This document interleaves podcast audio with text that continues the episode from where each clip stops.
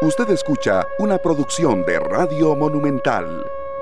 Una de la tarde con 10 minutos. Muchas gracias amigos oyentes por arrancar una semana más de trabajo acá en Monumental, la radio de Costa Rica, en esta tarde. Gracias de verdad por estar con nosotros, sea cual sea el horario en el que lleguemos a todos ustedes. Hoy lunes 25 de septiembre. Gracias a Julián Aguilar, a Miguel Cascante, hoy los pilotos de la nave de Monumental que están con nosotros y a ustedes amigos oyentes que están a esta hora almorzando que ya vienen de eso o que van para eso, que están en su carro, en su lugar de trabajo, los que están en Costa Rica y que ven en, en Radio Monumental, en toda nuestra programación, desde Noticias Monumental arrancando bien temprano, en, 120 eh, minutos, luego en Matices, en escenario deportivo y en esta tarde, por supuesto, siguiendo con toda la programación posterior, pues un pedazo de Costa Rica nos, nos enorgullece mucho eso y nos compromete mucho. Hoy vamos desde esta hora y hasta las 2 de la tarde con 30 minutos con todos ustedes.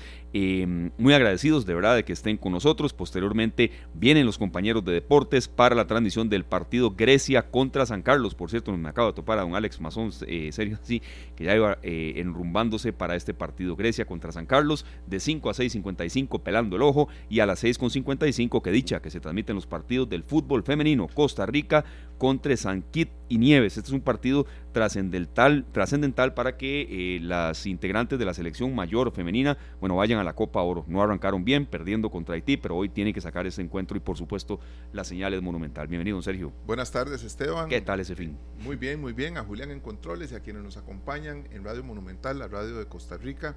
Un fin de semana lleno de cosas positivas, de trabajo, de familia y de cosas maravillosas que hacen que uno el lunes esté deseando que la semana vaya día a día avanzando positivo para volver a tener un domingo y un fin de semana como el que tuve. Como el que usted tuvo, sí. Hay fines de semana en los que uno viene eh, cansado físicamente, pero mentalmente muy bien, y a veces es una y otra. El sábado pasado tuvimos una, una situación muy bonita que sé que, que eh, los que nos escuchan y conocen a Jorge Arias y a Jimmy García, dos ex integrantes de la Selección Nacional de Baloncesto. de, verdad. Eh, Jorge de los mejores jugadores que ha tenido pesados país. del baloncesto antaño, sí. Jorge Arias, este, ya miembro de la Galería del Deporte y demás. Nos visitaron a la Joya 23, ahí estábamos con Oscar eh, almorzando y, y, realmorzando. fue como, como recargar eh, lo que estaba cargado, ¿verdad? Empezamos a, a, compartir algo que no compartíamos así desde hace más de 30 años. Qué bonito. Entonces fue muy bonito, muy emotivo y eso le, le, da un giro al fin de semana y a cualquier día en donde uno se encuentra con que lo que hizo hace tantos años valió la pena. Sí, claro, serio. Y, y sí, el deporte, los campeonatos, todo lo que ustedes vivieron, pero las amistades, ¿verdad? Eso, Sobre todo, eso está por encima de todo. Y estuvo maravilloso. Esteban, abrimos con Rosario Flores. Hablamos Me parece muy bien. claro que sí, serio. Una profunda relación con el primer tema que vamos a tratar. Como siempre hemos dicho en esta tarde, hay temas eh, de risas, hay temas de lágrimas, hay esparcimiento, hay temas serios. Y bueno, hoy nos toca arrancar con un tema de verdad de mucha, muchísima reflexión. Una de las artistas más reconocidas en España es este Lola Flores, ¿verdad? Sus hijos, Antonio, que en paz descanse, Rosario y Lolita, han tenido una carrera también de muchos éxitos. Antonio Flores, pues eh, acabó con su vida y, esto fue una noticia muy lamentable para toda la familia en el año 1995. Dejó grandes canciones y por supuesto que un vacío enorme en sus hermanas, en Rosario y Lolita. Sin embargo, esta canción de Antonio, interpretada por Rosario, tiene mucho que ver cuando dice, si pudiera explicar las vidas que quité, si pudiera quemar las armas que usé, no dudaría, no dudaría en volver a reír. Prometo ver la alegría, escarmentar de la experiencia, pero nunca, nunca más usar la violencia. Nosotros deseamos que un mensaje como estos cale hondo en, muchas personas que tal vez sin haber pensado que iba a ser su vida, eh, que puedan dejar la violencia de lado, ¿verdad? Y que nosotros podamos también este, tener la posibilidad de enmendar nuestros errores, que normalmente, Esteban, podemos, estamos expuestos a que los errores de la gente violenta nos pueda afectar a muchos, a muchos civiles y a muchos inocentes, ¿verdad? Claro, nunca más usar la violencia, de verdad, es ese uno de los eh, imperativos que siempre aquí en esta tarde defendemos y que tiene que ver totalmente con el, con el tema eh, de arranque de esta semana, agradeciéndole muy profundamente a la invitada que está con nosotros, es doña Laura González Artavia, es integrante de la Junta Directiva del Colegio de Profesionales en Criminología, siempre nos da mucho dato, mucha retroalimentación y se lo agradecemos mucho más, aún que esté en cabina en hora de almuerzo. No sé si pudo almorzar. Bienvenida, doña Laura, ¿cómo le va? Muchas gracias, don Esteban. muchas gracias, eh, don Sergio. Un gusto estar acá con ustedes y pues eh, un placer, como siempre, estar por acá. Claro que si damos un poco de, bagaje y de datos, ¿verdad? El 2022 había sido el año más violento de la historia en nuestro país, cerrando con 654 homicidios. Y en el 2023, eh, en lo que llevamos, evidentemente todos sabemos que, que no hemos ni siquiera llegado a octubre, ya vamos con un lamentable corte de 656 homicidios. Puede que haya más eh, cuando este programa termine, esperemos que no, y cuando el día termine y demás, pero eh, por ahí un poco, de verdad, este tema eh, que el jueves anterior fue muy, muy noticioso eh, y nosotros ya el viernes teníamos una agenda, pero de verdad no, ahí Sergio y yo lo, palpamos, lo medimos y hoy estamos en esto. Yo creo que una primera eh, consulta, doña Laura, es mm, inicialmente, ¿por qué siente usted como profesional en, criminología que se está presentando esto? ¿verdad? Sé que es una causa, una pregunta tal vez muy abierta, hay mucha causa, ¿verdad? Pero ¿por qué sienten que eso está así tan desatado? y sobre todo, repito yo en eso, tomando en cuenta que faltan meses lamentablemente muy violentos, noviembre y diciembre. Así es, bueno, eh, estamos a tres meses de terminar el año y el análisis pues es multifactorial, ¿verdad? No podemos centrarnos únicamente en un factor este como lo es el crimen organizado, la banda este las bandas de narcotráfico, la pelea de territorios, hay una serie de factores que han venido a sumar a la violencia del país, tristemente. Entre ellos, pues los préstamos gota a gota, la desigualdad económica, eh, de una u otra manera el desempleo, eso hace, ha desencadenado desesperación en la población y el deseo, pues la necesidad, más allá del deseo de salir adelante, de surgir y a veces ni siquiera para estudiar o para surgir, digamos, profesionalmente, sino la necesidad de llevar alimento a hogares. Hay personas que empiezan el día y terminan el día sin ni siquiera comer absolutamente nada y tienen desempleo y tal vez no estaban acostumbrados a esto y nos enfrentamos a, a un año y resto casi dos ya de pospandemia, pero la gente no termina de recuperarse. Hay personas que tenían un empleo pre-pandemia y lo perdieron, un emprendimiento y demás, y esto cae de una u otra manera pues en la desesperación de las personas. Entonces no podemos centrarnos en un solo factor, pero hay varios factores que se están sumando a esto y que tendría que ver el desempleo y la pobreza pues con los homicidios y con la ola de violencia que se vive en el país, pues tiene mucho que ver. Eso es, eso es un dato muy importante, doña Laura, porque eh, vemos como la violencia, uno podría, podría pensar, perdón, que solo es parte de, un sector, pero se van sumando personas que tal vez no estaban ligadas a un préstamo gota a gota o a una situación de criminalidad, y de un pronto a otro tienen nexos con personas que no sabían exactamente cuál era el alcance de sus negocios, ¿verdad? Así es. Y entonces, ¿cuánto tenemos que estar nosotros atentos, atentos, perdón, a tantas señales que podemos ver en, nuestros, en nuestro entorno? Así es. Justamente como usted lo menciona, don Sergio, eh, ese punto es el que une la pobreza y la desigualdad socioeconómica y el desempleo con la ola de violencia que se vive en el país, más allá del sicariato, más allá del narcotráfico, más allá del narcomenudeo, más allá de todas esas causas que al final de cuentas siempre han existido en el país. Y bien es cierto, pues no se vivían con la eh, violencia que se vive ahora y no se vivía a la luz del día como se vive ahora, no se vivía en la cotidianidad, pero siempre ha existido. Eh, sin embargo, los préstamos gota a gota, pues algunas personas que están desempleadas, que necesitan comprar este alimento, que necesitan llevar alimentos a sus hogares, pues de una u otra manera han buscado desesperadamente préstamos, porque además de esto, pues quizás están manchados, quizás no pueden por el buro crediticio y demás, pues acceder a un préstamo bancario en la formalidad. Entonces buscan un préstamo que al final de cuentas genera intereses diarios altísimos que no pueden pagar y pues desdichadamente son personas que de una u otra manera el dinero dinero proviene, si bien es cierto, de alguna actividad ilícita, por supuesto, pues tienen que recuperarlo de alguna manera y si no, pues desgraciadamente eh, se paga con la muerte de esas personas o los familiares de estas personas y son muertes que suman a todos los homicidios y a la ola de violencia que se ha vivido en el país. Hay, una consulta que uno le nace, eh, doña Laura. Estamos conversando con doña Laura González Artavia, el representante del Colegio de Profesionales en Criminología, integrante de la Junta Directiva. y dividir un poco esto en qué más pueden hacer las autoridades pero también nosotros como ciudadanos, ¿verdad? Y, yo quería en esta primera parte de, esa, de esa consulta que estamos formulándole, en las autoridades, ¿usted siente que ha habido tal vez fallos en asignación de presupuesto o, tal vez eh, en, ir midiendo la escala salarial de los policías? Eh, yo sé que el tema es amplio, pero sí, sí tal vez dividir, porque hay una responsabilidad de autoridades, sí, pero creo que también una de nosotros Entonces, arrancando por, por autoridades en materia de seguridad, ¿en, en, qué pueden eh, tal vez actuar mejor? Sí, claro, esto es, este, bueno, dice un dicho muy coloquial por ahí, ¿verdad? Que sin cacao no hay chocolate, ¿verdad? Y eso es muy importante, o sea, este, el Ministerio de Seguridad Pública puede eh, dirigir todos los esfuerzos a hacer operativos, puede dirigir todos los esfuerzos a llevar a cabo este, contingencia en algunas zonas criminales y este tipo de cosas, pero llega un momento en el que el cacao se acaba. Y si el cacao se acaba, pues no hay chocolate. Y esa es la situación que el Ministerio de Seguridad Pública está viviendo. No es una cuestión política de entonces cambiamos de ministro y el ministro no sirve, porque eh, si bien es cierto, pues cuatro años no alcanzan para llevar a cabo cualquier labor, no solamente en el Ministerio de Seguridad Pública, en cualquier lugar que usted esté cuatro años para cambiar directrices, para cambiar este modos, digamos, de trabajar, eso cuesta mucho. Pero si bien es cierto, el, el ámbito fundamental es el presupuesto. El Ministerio de Seguridad Pública se ha quedado bastante corto cuando se hace la asignación de presupuesto y no solamente en la escala salarial de los oficiales de seguridad pública, sino en un todo como tal. Y no solamente el Ministerio de Seguridad Pública, también hablamos del Ministerio de Justicia y Paz. O sea, ahora hay una reducción en el presupuesto de hasta un 30% para lo que son las, este, las tobilleras.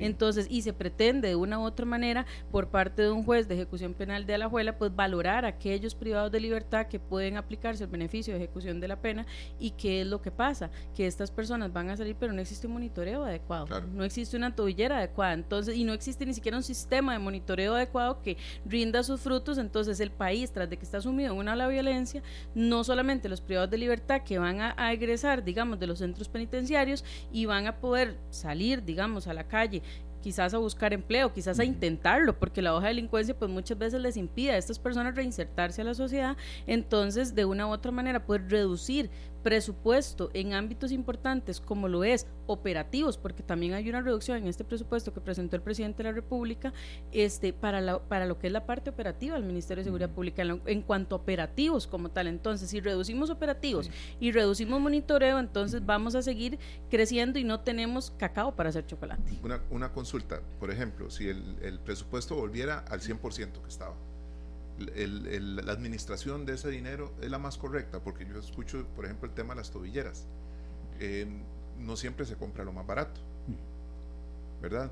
Entonces, ¿es suficiente con que el gobierno le otorgue a estas entidades el 100% de su presupuesto cuando en realidad la ejecución de este dinero, a la, hora de invertirlo, no se hace de la manera más rigurosa, pensando en un bien a largo plazo? Porque el tema de las tobilleras pareciera ser eh, algo como si fuera un vacilón. Sí. ¿Verdad? Hemos visto a mucha gente que está con la ejecución de la pena, el beneficio de la ejecución de la pena, con tobillera, y que es como si nunca ni siquiera hubiesen ingresado. Correcto, serio. O, alguien que está con tobillera a tres kilómetros de donde no puede, de, donde hay un límite que no puede estar. Eh, eso es risible a veces. Entonces el tema es, ok, se aumenta el presupuesto, el gobierno le entrega a las entidades en seguridad todo el presupuesto que necesitan. ¿Quién vigila esas inversiones? Aquí es donde entra pues eh, por supuesto, ¿verdad? Este, el apoyo interinstitucional, la Contraloría General de la República y demás, que estén vigilantes, y la Asamblea Legislativa también, por supuesto, como este, de, eh, de una u otra manera desde la Asamblea Legislativa se aprueban los presupuestos de la República, el mismo presidente de la República, que es el máximo jerarca en cuanto a la fuerza pública, ¿verdad? Que determina, pues, estar vigilantes del proceso que se vaya a llevar, porque si bien es cierto, como usted lo ha apuntado, Sergio, no es solamente que, ok, tenemos el, el cacao para hacer el chocolate, pero cacao de sobra que al final de cuentas no es bien pero vamos a hacer café.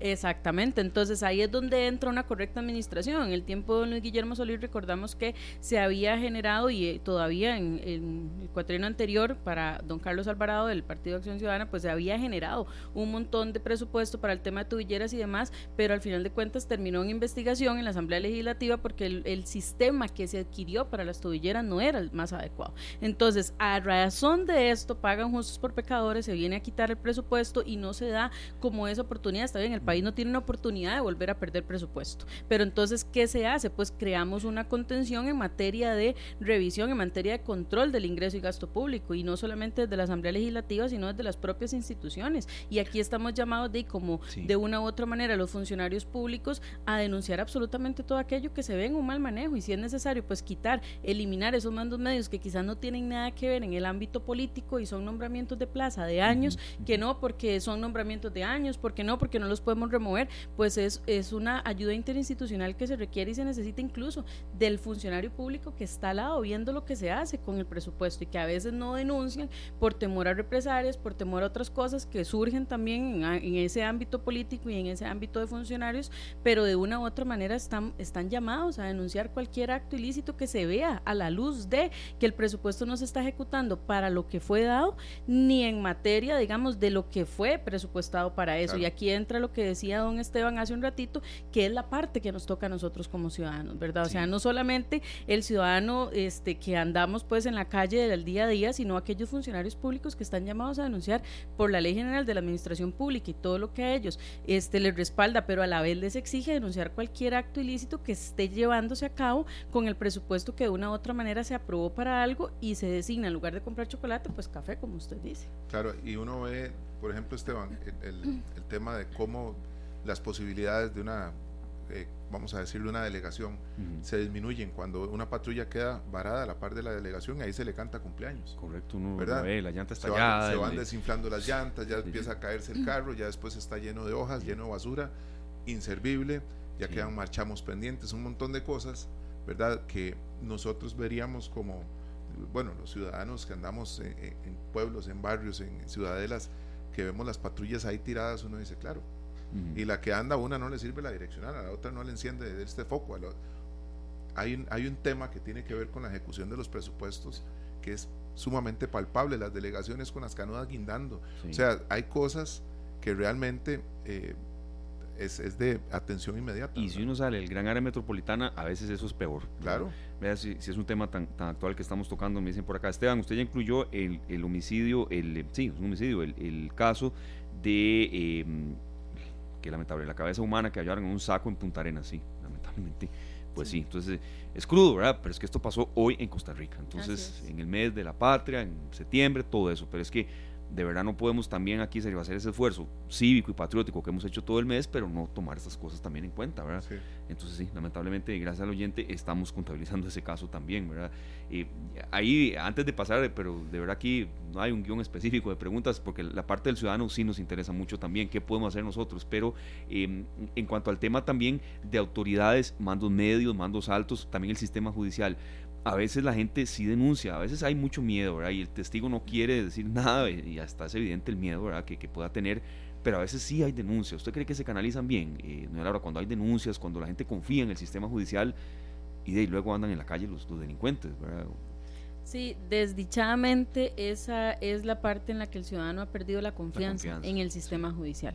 Ha perdido la confianza y esto también pues es parte de lo que ciudadanos y de igual manera pues desdichadamente funcionarios públicos desde el Poder Judicial deberían y tomarse todos los casos como suyos. Es decir, yo creo que si a nosotros, eh, vamos a poner un ejemplo no solamente de homicidios, pero en términos de violencia, eh, nos realizan un bajonazo o a la esposa de algún funcionario del Poder Judicial o algún familiar, papá, mamá, abuelo, quien sea, pues eh, de el caso pues de una u otra manera se va a llevar hasta las últimas consecuencias. Entonces es muy importante pues que esa empatía nunca falte en el sentido de la ejecución del Poder Judicial. Ahora no digo que no la exista, sí la existe porque pues resuelven sus casos y en la medida que también este pues las pruebas y los ciudadanos aportan. ¿Y esto a qué voy con esto? Muchas veces hay denuncias en el Poder Judicial y a la hora de aportar, por ejemplo, la prueba testimonial ya existe un temor de represalias. Ya existe un temor de si voy a dar testimonio me van a matar. Entonces aquí es donde también dejamos como ciudadanos, no como funcionarios públicos, ya ahí nos apartamos, sino como ciudadanos eh, comunes de, digamos, de calle de todos los días, este, que denunciamos ante el Poder Judicial y no damos prueba testimonial o el, o el testigo que ahí vamos a aportar no llega porque simplemente tiene miedo a represalias, pues aquí dejamos atado al Poder Judicial. No puede, quizás es el testimonio es la prueba contundente este, que requiere para poder fallar a favor este, de la víctima y no existe de una u otra manera. Entonces, aparte de eso, pues sí se ha hablado mucho este tema a nivel criminológico y es el tema de la, este, de la víctima y la revictimización en el sistema judicial, ¿verdad? Y eso ya es un tema mucho más profundo, pero eso también, la revictimización, muchas veces las personas se cansan de que pasan por un lugar, le preguntan, le toman la denuncia y a los 5 o 10 minutos están en otro lugar explicando lo que hace 5 o 10 minutos acaban de explicar. Entonces, si vemos una víctima de homicidio, digamos, este que sea de homicidio cercano, ¿verdad? O sea, que le hayan matado el papá, la mamá, el esposo, ¿verdad? Un homicidio familiar y, preguntan y preguntan, pues la persona termina un poco ya agobiada, agotada, psicológicamente eh, cansada y, emocionalmente más afectada porque es revivir una y otra vez el dolor de ese familiar ante el sistema judicial. Entonces, eh, siempre es muy importante como ciudadanos, pues no perder la única herramienta o la única esperanza que tenemos que es de creer de una u otra manera en el Poder Judicial y confiar que ellos de una u otra manera, si les damos las herramientas que se tienen que dar, si aportamos todas las pruebas, porque la persona que denuncia nunca deja de ser parte importante en el proceso. Pero entonces, si aportamos una prueba testimonial, asegurarnos que esas personas vayan a dar testimonio, que no dejemos de manos atadas al Poder Judicial y que ellos puedan de una u otra manera, pues no dejar el caso ahí como en camino lento, sino este colaborar como ciudadanos en todo aquello que las autoridades judiciales pues así lo requieran. Eh, hay un buen resguardo de, la información confidencial que un ciudadano otorga. En el Poder Judicial todavía pues se mantiene, ¿verdad? En el Poder Judicial todavía se mantiene, han sido bastante cautos, han sido bastante cuidadosos con todo este tema este del resguardo de la información y esto es un, un, signo, digamos, de confianza que los ciudadanos pueden tener, que es el tema de protección a víctimas y testigos que maneja el Poder Judicial, que así como el Ministerio de Seguridad Pública, pues pasa en constante reclutamiento para oficiales de fuerza pública el organismo de investigación judicial pues pasa en constante reclutamiento para lo que es este protección a víctimas y testigos y que realmente se da se da con el resguardo debido pues eh, de una u otra manera siempre y cuando se tenga una comunicación fluida con el, organismo de investigación judicial. Y a qué voy con esto Sergio que a veces ponemos una denuncia pero queremos tomar la justicia por nuestras manos. Entonces no dejamos que el organismo de investigación judicial a través de sus investigadores se hagan cargo sino que yo como testigo principal o como víctima voy y quiero tomar la justicia por mis manos y voy, me quedo, hago un fijo en la habitación de la persona que de una u otra manera me generó algún tipo de violencia, o yo voy y frecuento el lugar donde fui víctima de asalto, víctima de, cualquier cosa para ver si me topo este al, al, actor del hecho y entonces de una u otra manera trato de tomar la justicia por mis manos. Entonces de, tampoco pueden de una u otra manera los de protección a víctimas y testigos pues exceder el rango pues que ha sido establecido por el Poder Judicial en este tipo de casos. Y hasta incluso ahí eh, estropeando huellas digitales, moviendo eh, en la escena del crimen situaciones que son muy, muy... Alertando. Sí, exacto, serio. Certeras para, para que una investigación pueda, pueda fluir. Serio, antes de, la intervención suya, si alguna persona quiere llamarnos, compartir alguna anécdota, alguna pregunta con doña Laura González, eh, representante del Colegio de Profesionales en Criminología, 905-222-0000. Ahí están nuestros compañeros Julián y Miguel, por si alguna persona quiere eh, tener alguna llamada y participar. Y en el Facebook Live, Canal 2 Costa Rica, también bienvenidos sus comentarios. 905-222-0000, Serio. ¿Cuál es el, el máximo... Este, este reto que tiene el OIJ en este 50 aniversario, porque tal vez no se veía que la celebración de una fecha tan importante, de un año tan importante para un organismo tan valioso para nosotros, eh, se viera eh, con, con, retos tan, tan grandes. Y hasta cierto punto de un poco manchada, ¿verdad? Con, con una cifra así.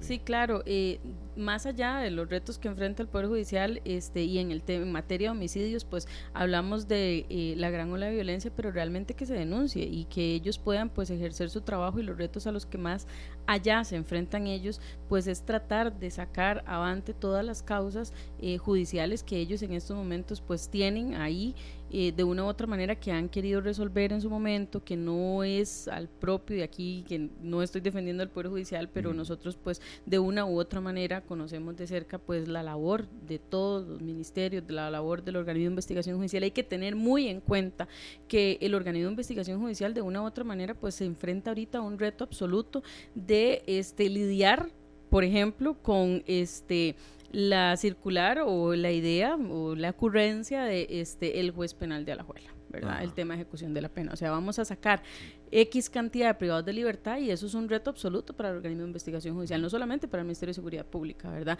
Sino que de una u otra manera pues tienen que unir esfuerzos y enfrentarse, como usted lo dice, a un aniversario que incluso este se ha visto apagado por este tipo de situaciones. Una institución pues que de una u otra manera le aporta al país y que el ciudadano de verdad tenemos que seguir confiando, no es que sea eh, la institución por excelencia, pero hacen su mayor esfuerzo y como ciudadanos estamos llamados a seguir confiando y seguir aportando de una u otra manera lo que es este en detalle importante para ellos. Y aquí vamos con esto, y aquí me meto un poquito a lo que decían estaba anteriormente, la responsabilidad del ciudadano. Vemos un homicidio en la calle y queremos ser el primero en tomar el video. Ah, queremos ser el primero en tomar la foto. Y ahí estropeamos, hay casquillos de, eh, de bala, ¿verdad? De una u otra manera. Hay este, pruebas, hay este, muchas, muchas cosas que de una u otra manera dañan este, la prueba pericial que se requiere y la cadena de custodia ahí ya quedó, o sea, no, no hay manera de ubicar de una, este, una situación, una escena de homicidio, de ubicar algunas cosas que pueden ser trascendentales para el Poder Judicial y a este tipo de retos se enfrenta el Poder Judicial. No teníamos antes homicidios a la luz del día, ahora los tenemos a la luz del día, en los semáforos, en las escuelas, en las calles, en las plazas un domingo, en Alajuelita. En un lavacar. En un lavacar, ya, ya ni el carro se puede ir a lavar. Eh, donde sea. Entonces, el, el, organismo de investigación judicial se enfrenta a que ahora los homicidios son en lugares más concurridos y estamos con un mundo totalmente tecnológico en el que postear en redes sociales se lleva el premio. Entonces, nos enfrentamos a una cadena de custodia manoseada, ¿verdad? Efectivamente ya vulnerada por el mismo ciudadano que no tiene control, digamos, de decir, eh, no, vamos a respetar la cinta amarilla, vamos a esperar que llegue fuerza pública, vamos a esperar que lleguen las autoridades competentes, sino que se requiere de una u otra manera, no, el video y todo lo demás café de Monumental es infaltable. Entonces aquí, aquí estamos eh, eh, con, de verdad con, una preocupación latente y, sobre todo eh, tratando de dar luz y análisis en un problema de todos los días. ¿verdad? Eso que usted está diciendo la verdad es muy cierto, es muy gráfico, ¿verdad? Asesinatos en un lavacar, en una cancha de fútbol, por alguien que ni siquiera que llega a hacer deporte, pero hay alguien que sabe que X persona está ahí y voy a ir a buscarla ahí. Y no me interesa si está el hijo de alguien que no tiene nada que ver con la persona y una bala perdida y la gente sabe de lo que estoy hablando, ¿verdad? Pero, pero sí es muy gráfico. Este, perdón, el viernes, el sábado hablando con, con nuestro amigo Jimmy García, nos decía que, que él, a pesar de haber sido uno de los grandes integrantes de selecciones nacionales por años, que él no veía al hijo jugando baloncesto. Y me decía, yo no veo a mi hijo yéndose un sábado a meter una cancha. No lo veo, no quiero. No quiero que mi hijo vaya a mejenguear a ninguna cancha porque está expuesto. Dice, ahora está expuesto a muchas cosas a las que nosotros no estuvimos expuestos. No, Entonces ya las mejengas y el ambiente, eh, el, entorno de, algunas mejengas cambiaron. yo entiendo, entiendo a él. Tema complicado porque y tampoco va a uno que estén todo el día en la casa, pero entiendo perfectamente. Ya no es la juventud de uno en la que estaba todo el día afuera y el papá decía, no, sale de la casa tranquilo, sabemos que está en la plaza. Y, no, hombre, en esa plaza, ahora, hoy, en el 2023 ya uno lo piensa. Bueno, y un hecho lamentable eh, reciente, ¿verdad? De esta semana eh, que recién termina, pues y no solamente a ir a esos tiempos de ocio, esos tiempos de ejercicio, de deporte sano también, que la salud además de esto lo requiere y es necesario, sino a estudiar. Ya los colegios nocturnos, ya las personas que van a estudiar en la noche, eh, pues ya salen con temor, ya salen con miedo y vemos estudiantes que salen de sus hogares para estudiar y cuando salen de las instituciones, pues muchas veces desdichadamente no regresan a sus hogares por distintas razones, ya sea porque de una u otra manera eh, estén involucrados o no estén involucrados, pero terminan siendo víctimas eh, de de alguna persona que quiera cometer algún acto eh, violento o también víctimas del mismo sistema, que, de una u otra manera pues eh, queremos acabar con el hacinamiento, pero ¿a qué precio? Ese, ese es el tema. Ahora, ahora que hablábamos también de la ejecución de la pena, muchos están más seguros en, en prisión. Entonces también hay que tomar en cuenta la seguridad de quien está en un centro penitenciario que hay que resguardar también su seguridad. Así es, don Sergio, nosotros pues nos hemos topado con personas que dicen, eh, yo salgo de aquí y a los tres días o mato a alguien o me mato. Y ha pasado que la persona pues sale porque ya cumplió condena, tiene que salir, ni siquiera es por un beneficio. Claro. Y a los tres días efectivamente la persona este, de ahí aparece muerta. Sí. Porque de una u otra manera ya él lo dijo, ya él dijo, o sea, ya si yo salgo de aquí o mato o me mata, ya saben a lo que van.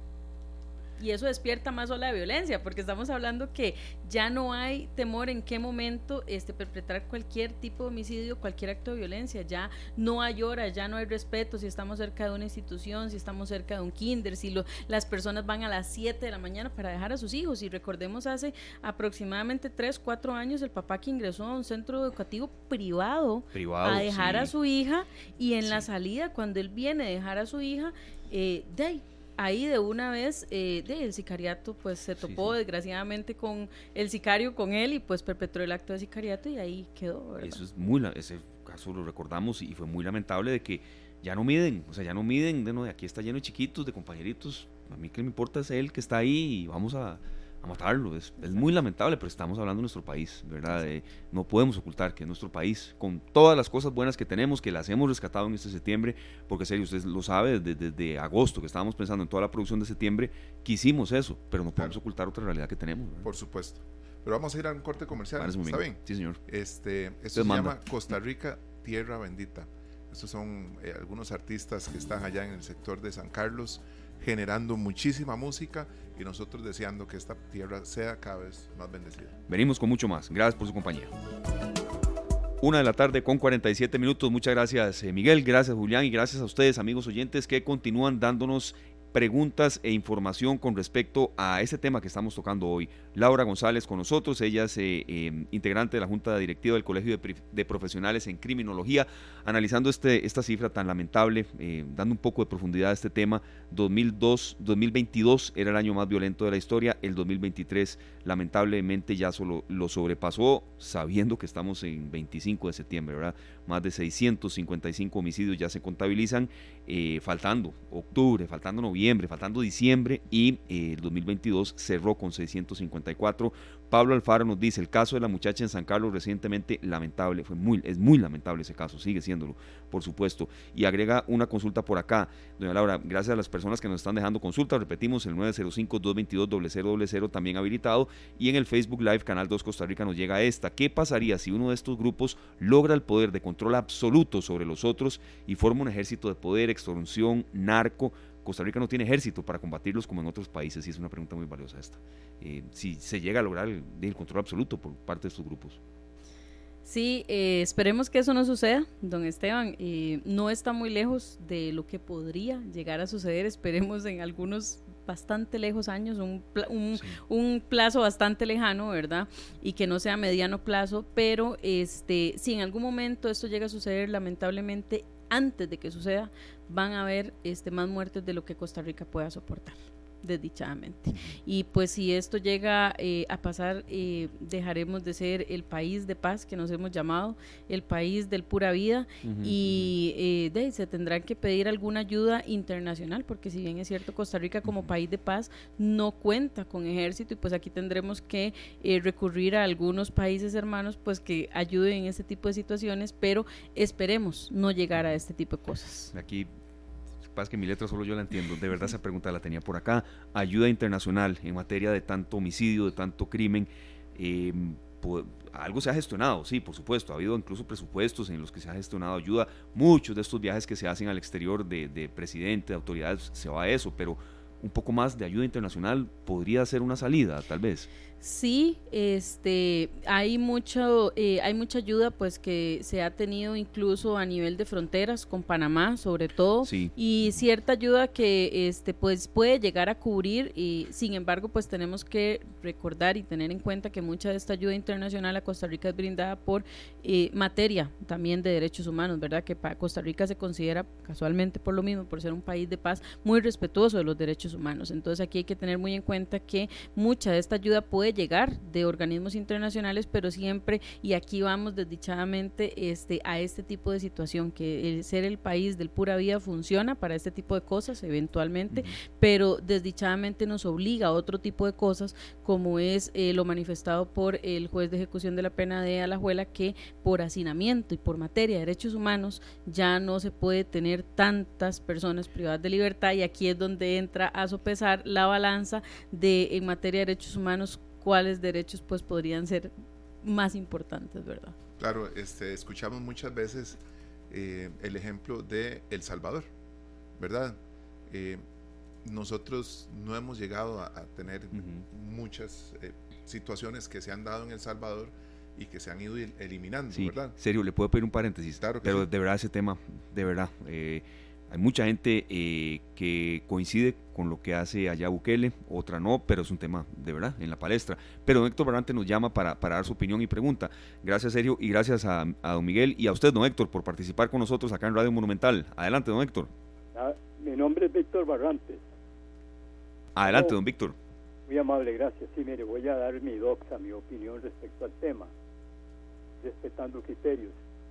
En primer lugar, yo me pongo a pensar a veces, ¿cuántos teóricos tenemos? Uno ve en la radio, en la televisión, perdón, escucha en la radio, ve en la televisión, criminólogos, psicólogos, criminólogos, psicólogos, sociólogos. Yo, yo estudié sociología y otras cosillas, pero solamente teórico. Hemos pensado aquí en el desarrollo social hemos pensado en cómo se satisfará, no satisfacerá, cómo se satisfará la necesidad de la gente que no tiene preparación académica y los condenamos a la pobreza porque no pudieron estudiar. O sea, aquí las asimetrías sociales son demasiado grandes. Aquí hay mucha gente que no tiene que comer. No arreglamos nada con armas, con la represión. Arreglemos con un desarrollo social demos la oportunidad a esa gran cantidad de gente que está abandonada a la educación, a la vivienda, a la salud, a la recreación, etcétera. Pero ¿qué sucede? Cuando aparentemente toca mis intereses es cuando yo me, me, reclamo las cosas y le decimos al pueblo, todos unidos, pero no me toquen mis intereses.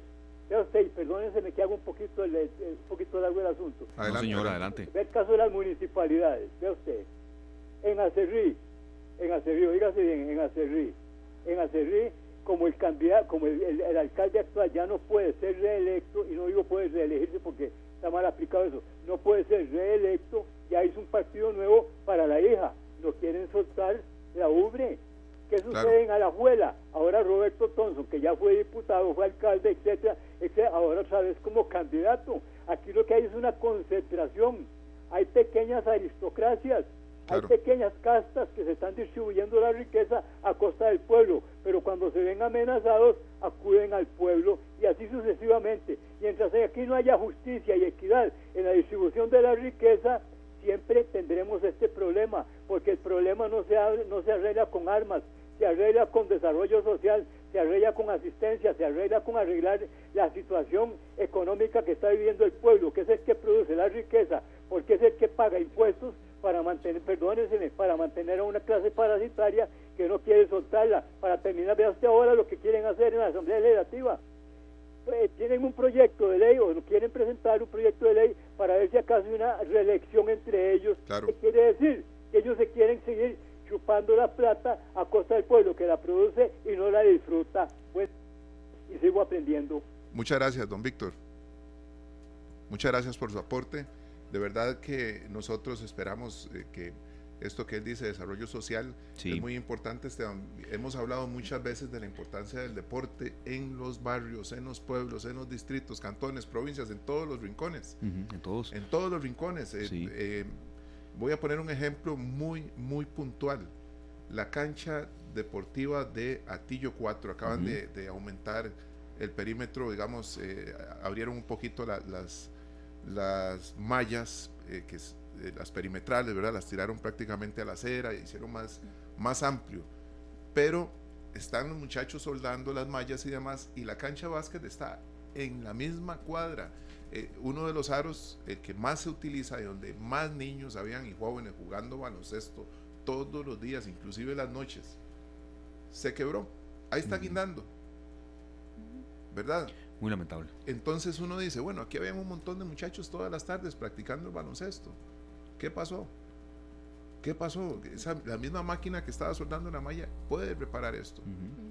¿Verdad? Entonces... Nos dicen por acá, serio, perdón, es que es de eso mismo. Hola, pongan luces y abran las canchas. Eso es lo que uno quisiera, pero... Claro, gracias Andrés García por su aporte. Es muy probable que a las 9 de la noche un vecino llame a la policía porque le molesta que la bola Vázquez le esté picando. Sí. hay que tener muy, muy claro y muy presente, eh, don Sergio, don Esteban y el señor que este, nos llamó, don Víctor, eh, don Víctor que hay que tener claro, ¿verdad? Que si Costa Rica hubiese entrado hace unos cuatro años o seis años en materia de prevención, hoy tendríamos una Costa Rica diferente. ¿Y a qué vamos con esto? Eh, hace algunos años, y yo sé que los que este, nos escuchan, pues algunos que anden en el rango de edad de los que estamos aquí más o menos podemos dar fe de esto, que es que nosotros cuando estábamos en la escuela, en el colegio, no se vivían los actos de violencia que se viven ahora. Entonces Costa Rica ha dejado la materia preventiva de lado y, aquí sí, eh, concuerdo con el caballero, eh, la materia represiva no es la solución a todo. O sea, hay una materia preventiva que si Costa Rica empieza a aplicar desde ya, desde los centros educativos, a ser claro, directo con los jóvenes, que de una u otra manera los hechos, actos delictivos que cometan y que inicien cometiendo por meterse en negocios que que venden desdichadamente eh, desde la televisión como ideas de eh, directamente utópicas que no existen, ¿verdad? O sea, es un mundo irreal que no existe, el que no se puede lograr si es únicamente con trabajo y con esto me refiero directamente a las famosas narconovelas. Entonces, los jóvenes no estarían buscando desde el colegio iniciar una vida que realmente solo se logra con trabajo y fuerte trabajo. Entonces, invertir un poco más en programas preventivos desde el Ministerio de Educación Pública, desde desde el Ministerio de Justicia y Paz, que también tiene programas preventivos que lleva a las comunidades, desde el Ministerio de Seguridad Pública y, y crear esfuerzos interinstitucionales para que los jóvenes visiten al menos una vez al año, los jóvenes de noveno, décimo, undécimo, visiten un, al menos una vez al año el centro penitenciario juvenil que está en San Luis de Santo Domingo de Heredia y que vean a qué realidad se pueden enfrentar si llegan a cometer cualquier acto ilícito que los lleve a este tipo de población, que es la población penitenciaria, que, que vean los, los, este, los barrotes, los cerrojos, las, a lo que se pueden llegar a enfrentar. Y eso es materia preventiva en que si Costa Rica empieza a invertir en esto, el resultado no lo vamos a ver mañana, pero en un par de años vamos a tener jóvenes que ahorita están en el colegio que van a querer conseguir las cosas con esfuerzo y trabajo con tal de no ir a, estar donde ya fueron a visitar cuando estaban en el colegio. Si lo ven, dicen, Dios mío. Exacto, eh, vamos al Museo de los Niños, visitamos lo que era la parte penitenciaria hace muchos años, pero ¿qué tal una visita a la realidad de lo que se ve en los centros penitenciarios? Y algunos privados de libertad, pues que estén dispuestos de una u otra manera a, conversar y a contar sus experiencias y buscar testimonios y, tener este tipo de terapia de choque, como se llama en otros países, en materia preventiva puede ayudar perfectamente a que los jóvenes impulsen otras actividades que no sean necesariamente las ilícitas. Y aquí también pues está la parte parte de la criminología municipal, que nosotros desde el Colegio de Profesionales en Criminología tenemos más de 25 comisiones que se dedican a estos temas diversos, este, criminología educativa, criminología municipal, criminología en bienestar animal y un montón de cosas más que aquí entra la parte de la, de la parte municipal, o sea, eh, abrir aquellos espacios que están abandonados, utilizar a los mismos jóvenes del colegio que quieran formar parte de un comité con el debido permiso de sus padres y llevarlos a que ellos mismos eh, tengan un sentido de pertenencia al cantón, que pinten los pollitos del parque, que pinten las paredes, que se esfuercen y crear ese sentido de pertenencia al país, al cantón, al lugar donde yo estoy, pues no va a permitir ni que mis compañeros, ni que yo, ni que nadie ajeno, pues quiera causarle algún daño al cantón, empezando por ahí, crear ese sentido de pertenencia que teníamos algunos de nosotros hace muchos años, que hacia nosotros nos veían rayando una pared de chancletazo fijo y para adentro y ya se acabó. y, ese sentido de pertenencia, así es. Nada tan malo en eso serio, usted tiene pendiente todo el tema del Salvador que nos está diciendo. Rápidamente, don Pablo Alfaro, muchas gracias Pablo por todos los aportes que usted nos ha dado. Usted nos dice, con todo respeto para la dama, Costa Rica ya no es un país de paz, hace mucho dejó de hacerlo. Eh, es que ya no dijo eso, de verdad, don Pablo, de verdad que usted no dijo eso, de verdad. Bueno, que, es una imagen que, nosotros proyectamos, probablemente. Sí, pero, pero ya no lo somos. Eh, pero, pero no, de verdad, gracias a los oyentes que nos están dando todos, con mucho respeto, todos los criterios. Y aquí no hemos dicho que Costa Rica es un país de paz, o sea, que, que, lo añoramos, sí, que hay cosas buenas que tenemos, sí, pero no veo a alguien que pueda decir eso así eh, abiertamente porque sabe que, que, no se lo cree ni él mismo. Se dice que en cuestión de tiempo, eh, cuestión de tiempo para que el gobierno de Bukele acepte que es una dictadura, dice don Pablo también. Bueno, eh, hay muchas cosas en las que se han equivocado y otras cosas en las que han acertado. Y lo que estamos es más bien poniendo el ejemplo de, los extremos, ¿verdad? Porque eh, nosotros no tenemos ejército. Y a partir de ahí, para, para un gobierno en Costa Rica y para la seguridad ciudadana y para los, los, todas estas entidades de seguridad que tenemos, es muy difícil eh, pues tomar una acción como la tomaría un ejército, ¿verdad? Porque no tenemos ni la preparación, ni las herramientas, ni las armas, ni la cantidad de efectivos para poder tomar decisiones eh, eh, con, algo similar a lo que está pasando en otros países, Laura. Sí, sí, así es. Este, pues, si bien es cierto, eh, El Salvador es visto con otros ojos, ¿verdad? Totalmente distintos y es un tema bastante profundo, como decía don Esteban, entrar a, a analizar un poco la política que se ha utilizado en El Salvador en los términos que se ha utilizado, pues Costa Rica no podría por distintos factores. Y eh, lo que sí mencioné anteriormente en algún momento es que Costa Rica es visto como un país de paz a nivel internacional. Que dejamos de serlo hace mucho tiempo, sí, hace muchos años. En los tiempos de nuestros abuelos, y estamos hablando de los años 70, 80, se caminaba con carreta, con bueyes, era un lugar más tranquilo, pero Costa Rica pues dejó de, de ser eso y por dicha seguimos siendo vistos como un, quizás un país de paz a nivel internacional y por materia de derechos humanos se nos brindan las ayudas internacionales que se nos brindan, que si bien es cierto, aquí también entramos en una diferencia con El Salvador porque El Salvador ha dejado de ser visto como un país al que se le pueden brindar ayudas porque ya de una manera u otra pues infringió mucha parte de los derechos humanos.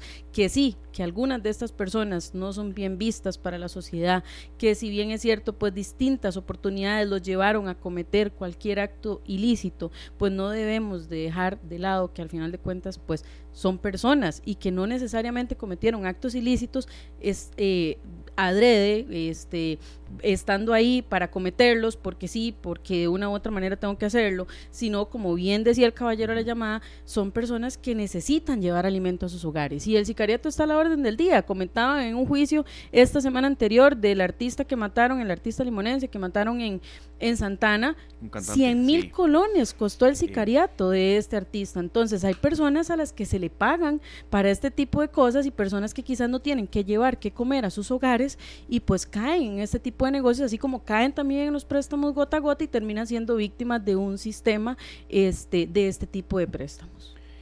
De verdad, muchas gracias por haber estado con, nosotros por acá. Eh, ahí la gente que nos está escribiendo, dejaremos pendientes algunas dudas. Sí quería una reflexión final, doña Laura. Em, ¿Qué hacer nosotros como ciudadanos? Tal vez ya, eh, algo usted ha dicho, por supuesto, pero eh, cómo cuidarnos más, cómo ser un poco más maliciosos, porque creo que mucho también depende de actitudes de nosotros, ¿verdad? Sí, don Esteban este, y don Sergio, para ir cerrando y por supuesto agradecerles el espacio y el tiempo, con un honor siempre estar con ustedes como ciudadanos.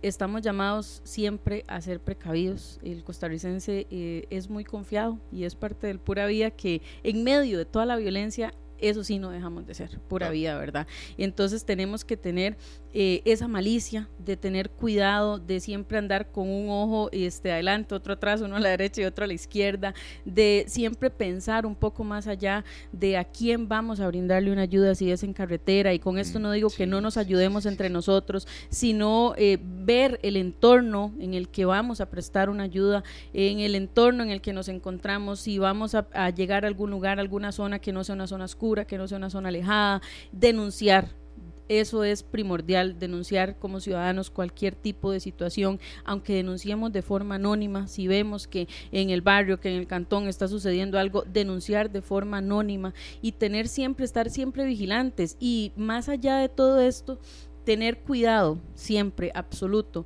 con no eh, prestarse para llevar a redes sociales de primer momento la situación que está ocurriendo.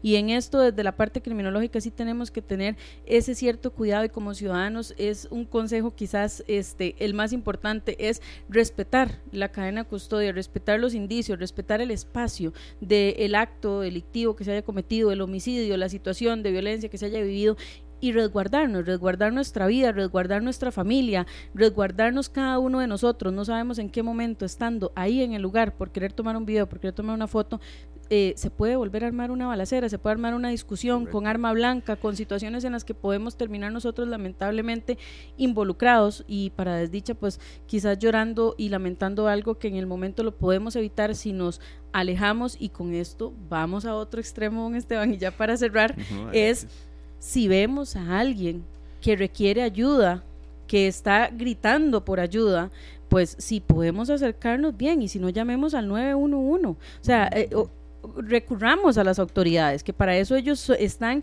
debidamente capacitados, están debidamente entrenados y recurramos a las autoridades. Si logramos observar que se puede ayudar, pues bien, pero a veces también este, es mejor recurrir a las autoridades en el momento. Medirlo, cierta malicia, ¿no? Yo lo entiendo perfectamente. Sí, medir eh, cierta, eh, cierta eh, opciones y las personas, pues, y aquí me refiero al acto de la señorita en San Carlos, acto lamentable, hecho lamentable que dicen que forcejeó con, con, este el eventual, el sospechoso, y de una u otra manera ella forcejeó ahí en, en la calle y, y, las personas no detuvieron su vehículo. Entonces, tal vez detenerse al otro lado de la calle, llamar al 911, vigilar eh, el hecho y mantenerse en llamada en línea constante con las autoridades al 911 y tal vez narrar un poco de lo que estaba ocurriendo hubiese que, sido quizás este, vital para esta joven que hoy todo Costa Rica pues lamenta su muerte. Entonces ese tipo de cosas, medir el entorno, medir la oscuridad, medir las situaciones en las que siempre el ciudadano esté protegido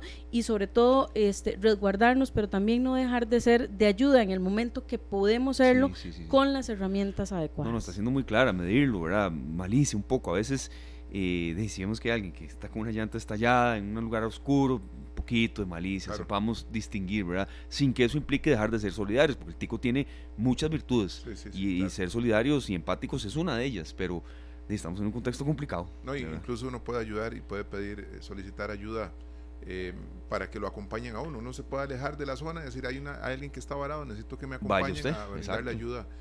Llama a la policía, necesito que me acompañen a brindarle ayuda a alguien que se quedó varado en tal sector y estar acompañado, Esteban. Muchísimas gracias de verdad a doña Laura González, experta del Colegio de Profesionales en Criminología. Eh, estaremos de verdad refrescando estos temas. Eh, el oyente y nosotros los agradecen. Pablo Alfaro, muchas gracias a esta tarde a Radio Monumental por hacernos partícipes del programa por estos temas tan importantes en nuestros días. Las gracias a ustedes, amigos oyentes, y a los analistas. Como siempre hemos dicho, serios, son eh, parte indispensable de que ya nos acerquemos a prácticamente casi cuatro años al aire. Doña Laura, muchas gracias de verdad por haber venido. Un gusto y un honor como siempre. No, hombre, al revés, muchas gracias. Dos de la tarde con ocho minutos, hay mucho más para todos ustedes. Sergio, una pausa y de nuevo venimos con más, dándole espacio, como siempre, al artista costarricense. Claro que sí, saludos para don Mariano Rodríguez, que nos saluda, don Johnny Salazar, igual, muchas gracias por sus aportes, y a don Pablo Alfaro, vamos con música costarricense. La Carreta y la Lluvia. Freddy Calvo, ya regresamos.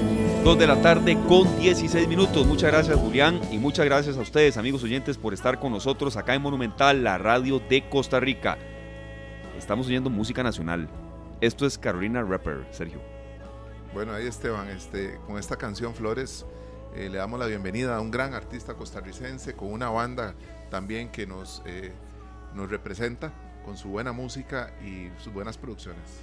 Oiga, vamos a escuchar un poquito más. Esta es la agrupación nacional Carolina que se va abriendo paso cada vez más, tanto a nivel nacional como internacional. Escuchamos un poquito más de Carolina Rapper.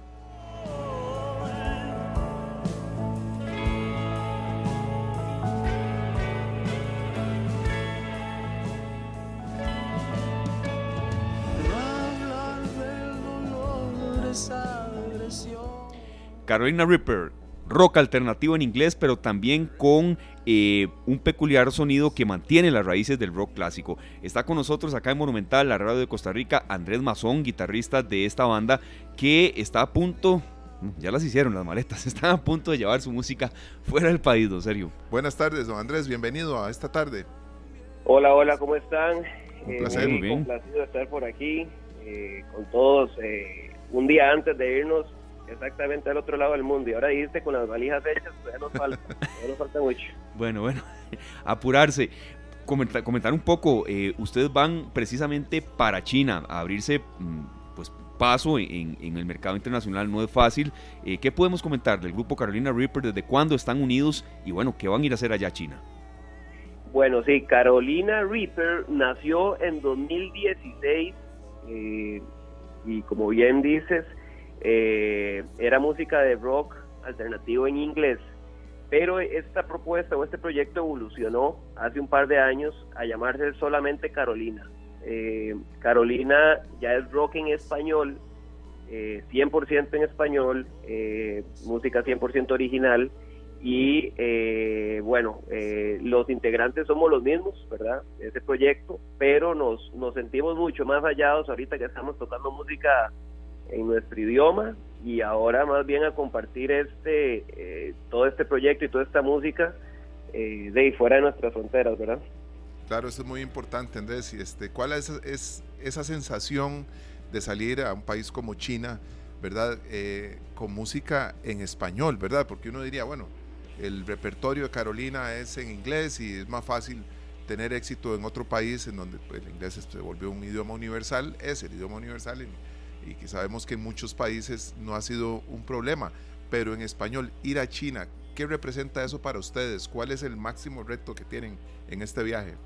Yo creo que, yo creo que al final de cuentas, eh, llevarnos, digamos, nuestro proyecto hacia, hacia esas latitudes es todo un orgullo, ¿verdad? Primero que todo, y segundo, eh, muy importante decir que al final de cuentas en la música, en el rock, en todo, al final de cuentas se trata de energías, ¿verdad? De, sí, sí, sí. Como de lo que se transmite en un show, más allá de si es español, inglés, francés, chino, alemán claro. y el, el nombre que, el idioma que se les ocurre, al final de cuentas es lo que, lo que digamos, los músicos logran transmitirle al que está escuchando y viendo el show, ¿verdad? Entonces nosotros nos hemos preparado para, para que el tema de idioma no sea una, no sea una barrera, sino más bien sea algo, algo más de un show que nosotros llevamos, ¿verdad? Y que más bien lo sentimos cada vez más propio cuando, cuando digamos, eh, llevamos nuestra, de, nuestro arte hacia el otro lado del mundo, ¿verdad? Claro que no es fácil, de verdad que no es fácil. Una consulta, Alex. Eh, Carolina Ripper, ¿de dónde nutre un poco su estilo? De verdad, el, el, rock no es mi género favorito, pero sí tengo grupos de rock que me encantan. No sé, escuchando de lo que hoy en la preparación de esta entrevista y aquí en estas canciones con las que Serio está eh, y mi compañero Julián eh, musicalizando todo este bloque, creo que hay algo de Red Hot Chili Peppers, no sé si algo de, off, de Offspring, pero ¿de dónde nutren su estilo? Una banda siempre tiene su sello, pero algo escucha de otras. Sí, bueno, realmente, realmente tenemos muchísimas influencias. Esas que mencionaste, fijo, fueron unas con las que nosotros crecimos, ¿verdad? Ah, okay. Desarrollándonos eh, instrumentalmente, pero también en español. Soda Stereo, por ejemplo, es, es uno de nuestros pilares. Gustavo Cerati como solista, eh, Héroes del Silencio. Por otro lado, podemos hablar de eh, influencias que tenemos en inglés como The Verve. podemos hablar de de montones de, de Queens of the Stone Age, eh, King Gizzard and the Lizard Wizard, por ejemplo, tenemos montones de influencias de, de muchas de muchas índoles, ¿verdad? Que, que lo que al final hacemos nosotros es meterlo en una mezcladora y, y que salga un producto original, ¿verdad? Con un sello personal del grupo. Claro, claro, muy importante, ¿verdad? Este, todas esta, estas influencias, porque eso le va permitiendo a ustedes también ir generando esta identidad tan propia y qué se van a encontrar eh, los amantes de la buena música que van a asistir a estos conciertos, Andrés?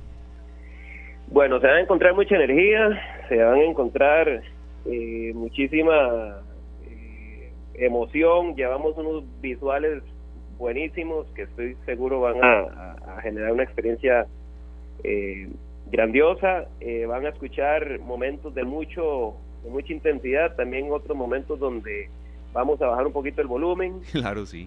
Eh, y, y, y, nada, vamos, vamos con todo a, a, a China, a llevar el, la música de Carolina y a dar muchos pasos por allá. No, qué bueno, y abrir paso a otros músicos nacionales también. ¿Cómo surgió lo de este viaje, eh, Andrés? De, ¿De, qué manera se dieron los contactos?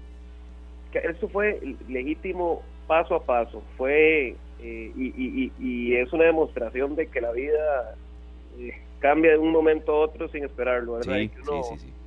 Eh, bueno, y les puedo decir que yo hace una semana no sabía que iba para Chica. No, hombre. Entonces, eh, Qué belleza. Entonces, es, es así la cosa. Eh, básicamente fueron una, una seguidilla de, de situaciones que se alinearon. Todo empezó hace un año cuando queríamos, estamos tocando la puerta de tocar un festival rock y nosotros éramos una banda desconocida y le tocamos ahí la puerta al, al organizador y resulta que él sí, nos, nos abre el espacio para abrir a las 10 de la mañana el festival que fue ahora en mayo en Parque Vivo y empezamos tocando frente a cuatro personas y terminaron por lo menos unas 500 ahí ya moviendo la cabeza. Impresionante. Y, y entre ellas estaba el director del festival que enganchamos súper bien y entonces él empezó a empezamos a tener mucha comunicación y a él le llegó una invitación de de la agencia, digamos, a, a, ¿cómo se llama?, a llevar una banda china. Mandó nuestra propuesta y la, la, aceptaron, y pero bueno, obviamente hay toda una brecha entre querer y poder, ¿verdad? Porque sabemos lo que cuesta llegar a China. Pero recibimos un gran apoyo eh, de, de, varias partes, eh, empezando por el Ministerio de Cultura, que nos, nos, nos dio el apoyo para que el ICT, Instituto Costarricense de Turismo, nos apoyara con parte de los boletos, ¿verdad?, que, necesitábamos para, para, para, llegar allá y, otras marcas que se nos han sumado, como, como Levi's o la tienda de instrumentos Bandsback, eh, que nos han apoyado como para que esto se, se vuelva más, se volviera más factible de hacer y al final de cuentas, eh, al final se cerró el círculo. Bueno, ahí Andrés, nosotros les deseamos muchísimos éxitos. Tenemos un espacio aquí suficiente para que ustedes nos visiten un día aquí a la cabina, una vez que regresen de China y, puedan hacer música en vivo. Puedan hacer música en vivo. Sería muy interesante y muy, muy oportuno que ustedes vengan a esta tarde con algunos de, sus instrumentos. Tal vez el baterista pueda traer un cajón peruano, porque aquí la batería sí no cabe, pero o alguna, algo, algo, ¿verdad? Alguna cosa que les pueda permitir a ustedes hacer un unplug o hacer algo en vivo para que la gente que nos acompaña en Radio Monumental, que es la radio de Costa Rica, conozca más de su música. Sí, sí, sí. Claro que sí, ahí nos inventamos algo y, hacemos una versión muy muy propia de ese día, de ese momento. Claro. Los compañeros son Sebastián Murillo, Kerry Murillo y Eric Baren. Estoy en lo correcto, ¿verdad? Son, son, son Sebastián Miura, ah, ok Eric Baren, Carlos Calvo y mi persona Andrés Mazón. Y usted, ok, perfecto. Esos son los integrantes actuales entonces de Carolina Reaper. Suerte, que les vaya muy bien muchachos y bueno, cuando vuelvan a Costa Rica, algo aquí montamos en esta tarde, de verdad. muchas gracias y ahí aprovecho para mandarle un saludo a mi papá que me está escuchando. No, hombre tal vez, tal vez por, por el apellido nos sacan. Claro. Sí. Ese... ¿verdad? No, sé si es tan habitual. Entonces, ese es... En la radio no, es tan habitual, así es que todos sabemos. E, ese, ese de verdad es medio tata de nosotros aquí también, en serio, de verdad. Gran compañero. Va, va para trabajar, va para el trabajo este, a cubrir precisamente eh, Grecia contra San Carlos y está ya listo para tomar la estafeta después suyo, don Andrés. Gracias, Julián. Como, como, como sabrán, muy orgulloso yo de ser hijo de él. Eh, un saludo a, ahí a mi papá, Alex Mazón. González. Que está escuchando, el Galáctico. El Galáctico, y él también está muy orgulloso de su trabajo. Andrés, muchas gracias. Muchas gracias y a todos feliz, feliz tarde. Igualmente, gracias. Muchas gracias, de verdad, Andrés Mazón, integrante de esta banda Carolina Reaper. Eh, y bueno, que le vaya muy bien a China, llevando la música costarricense eh, fuera de nuestras fronteras y de verdad con un, género de rock eh, alternativo en inglés que le gusta mucho al costarricense. Por supuesto, vamos al corte comercial con Tiempo, una canción de Carolina, y ya regresamos para despedir esta tarde. Ya volvemos